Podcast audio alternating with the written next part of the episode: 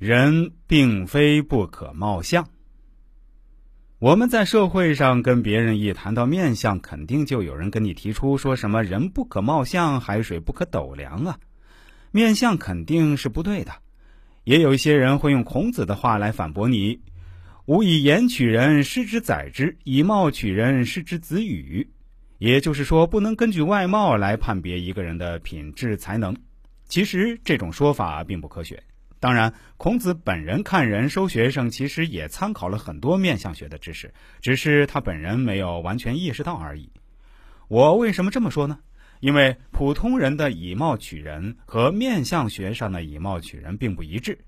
普通人认为的好面相，有可能是面相学上的坏面相；普通人认为的坏面相，却可能是面相学上认为的好面相。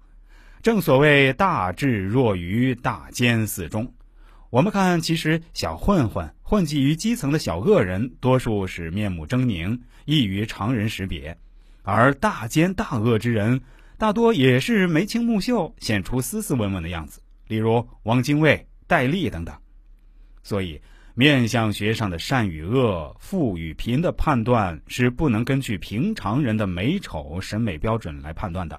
更何况，平常人的审美标准各不相同，众人各异。因而，我们说的人不可貌相，是说不可以以平常人的美丑标准来衡量一个人的品质才能，而不是不应该以面相学上的标准来断定人的品质才能。好了，今天就跟大家聊这些。如果大家对我的这个观点有什么看法，也欢迎您留言告诉我。